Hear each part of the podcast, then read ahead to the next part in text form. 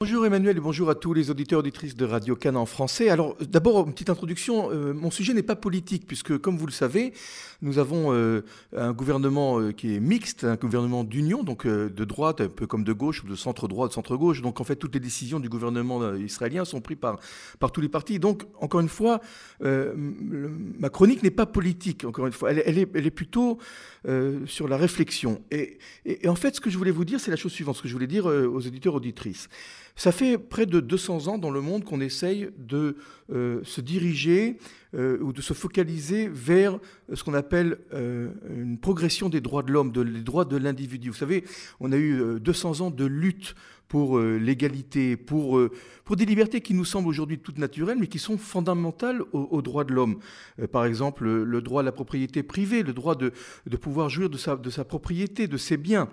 D'ailleurs, dans la Bible, euh, le célèbre épisode de Navot, euh, l'Israël, euh, vous savez, la vigne de Navot que le roi Achav voulait acheter et qu'il n'a pas pu acheter parce qu'il refusait de le vendre, sa femme, qui s'appelle Isabelle en hébreu, Jézabel, a dit, mais il n'y a pas de problème.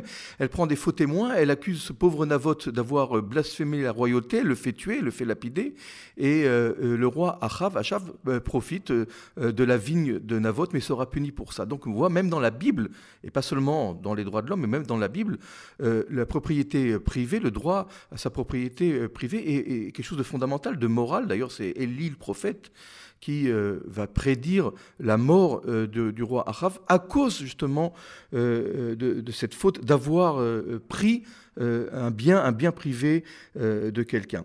Vous avez, on en a longuement parlé ici dans, ces ondes, un droit fondamental de la liberté d'expression. C'est important de pouvoir s'exprimer. Il y a énormément de pays autour de nous, autour de l'État d'Israël, où s'exprimer contre le régime est puni des fois de torture, d'emprisonnement, des fois même de mort. Et donc c'est un droit absolument fondamental. On a, le, on a toutes sortes de droits. Le droit à la santé, de recevoir des soins sanitaires, le droit à l'éducation.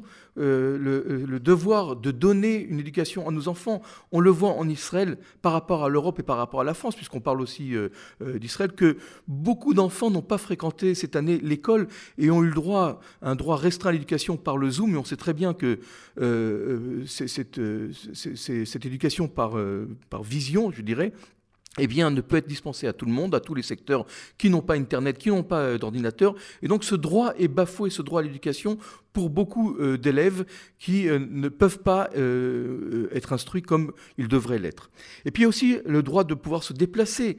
Combien nous, juifs, nous savons comment ce droit est important Vous savez, je, parle par exemple pour euh, l'histoire des Juifs en France, eh bien, en France, euh, dans les régions de l'Alsace-Lorraine, avant la Révolution française, eh bien, on pouvait, les Juifs n'avaient pas le droit de se déplacer. Euh, ils étaient limités dans leur déplacement. D'ailleurs, les Juifs ne pouvaient pas se déplacer d'un pays ou d'un autre pendant toute la période du Moyen Âge. C'était très très difficile. Et heureusement maintenant, la plupart des pays démocratiques accordent ce droit au déplacement, ce droit, cette liberté fondamentale. Et là, on est confronté à une mesure. Je parle maintenant de la fermeture de l'aéroport Ben Gurion, déjà de presque un mois, et on ne sait pas quand est-ce qu'il va euh, s'ouvrir, euh, à une situation où non seulement nous ne pouvons plus nous déplacer librement, donc ces droits de l'homme sont, euh, je dirais, nous sont volés, mais en plus une personne qui voudrait revenir chez elle, c'est-à-dire en Israël, profiter de, sa maison, de son foyer, ne peut plus le faire. Même si on prétend qu'il y a des vols de rapatriement, euh, on entend autour de nous toutes sortes d'expériences qui sont absolument traumatisantes, de personnes qui sont malades, qui ne peuvent pas rejoindre leurs conjoints ou leurs proches, proches malades. Euh, personnellement, j'ai essayé d'aider un couple qui voulait revenir chez eux. J'ai fait huit demandes. Les huit demandes ont été refusées, avec évidemment euh, du certificat de, travail, etc., des, fiches de salaire. Donc, là encore une fois, le droit d'exercer, le droit de pouvoir travailler, le droit de se déplacer sont des droits fondamentaux qui sont aujourd'hui bafoués, je dis bafoués, euh, euh, et je ne dis pas sous le prétexte d'une épidémie. Ce n'est pas un prétexte, il y a une épidémie, mais nous savons très bien qu'en prenant euh, des précautions sévères, c'est-à-dire une quarantaine à, l'arrivée de chez soi, des tests qui sont faits avant, à l'arrivée et une semaine après, nous savons très bien qu'il est possible de réguler de réguler cette épidémie tout en essayant de conserver le plus possible de liberté. Et, mon, coup de gueule, je dirais, c'est Israël ne semble pas faire le maximum pour préserver ses libertés. On vit une période absolument attristante, troublée, angoissante, où on sent un petit peu un étau qui se resserre. Et, je le dis, l'État d'Israël a 73 ans, c'est un jeune État, c'est une démocratie qui est très jeune, très fragile. Il est tout à fait euh, facile, plus facile euh, de détruire, de détruire certains fondamentaux que de construire et d'y ajouter. Mais alors, qu'est-ce qu'on pourrait faire euh, concrètement pour s'assurer que ces principes fondamentaux, ces libertés fondamentales soient protégées, même en temps de, pandémie, même en temps de crise sanitaire?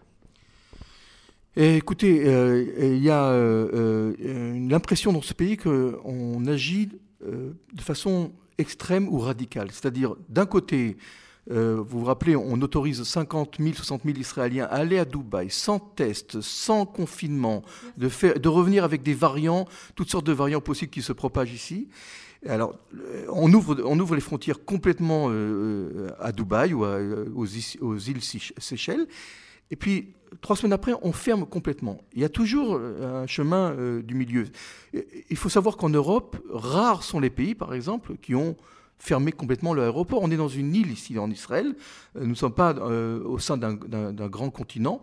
Et donc, il faut réfléchir, encore une fois, il faut réfléchir comment continuer à vivre en prenant toutes les précautions nécessaires. Et là, et puis, puisqu'on parle aussi de euh, droits fondamentaux et de la démocratie, il y a encore un droit fondamental qu'on n'a pas encore euh, évoqué, c'est euh, les élections. La démocratie, c'est quoi si ce n'est pas élie Alors, qu'est-ce qui va se passer? On va avoir des milliers d'Israéliens, peut-être même des dizaines de milliers d'Israéliens, qui ne pourront pas revenir en Israël parce qu'ils n'ont pas, je dirais, les motifs nécessaires et qui ne pourront pas exercer leur droit de vote en Israël le 23 mars prochain. Donc on va empêcher maintenant des Israéliens de voter parce qu'on ne peut pas voter dans les consulats à l'étranger, la loi ne le permet pas, et qui seront empêchés de participer au vote. Donc est-ce que c'est cela, la démocratie, c'est cela ce qu'on veut défendre?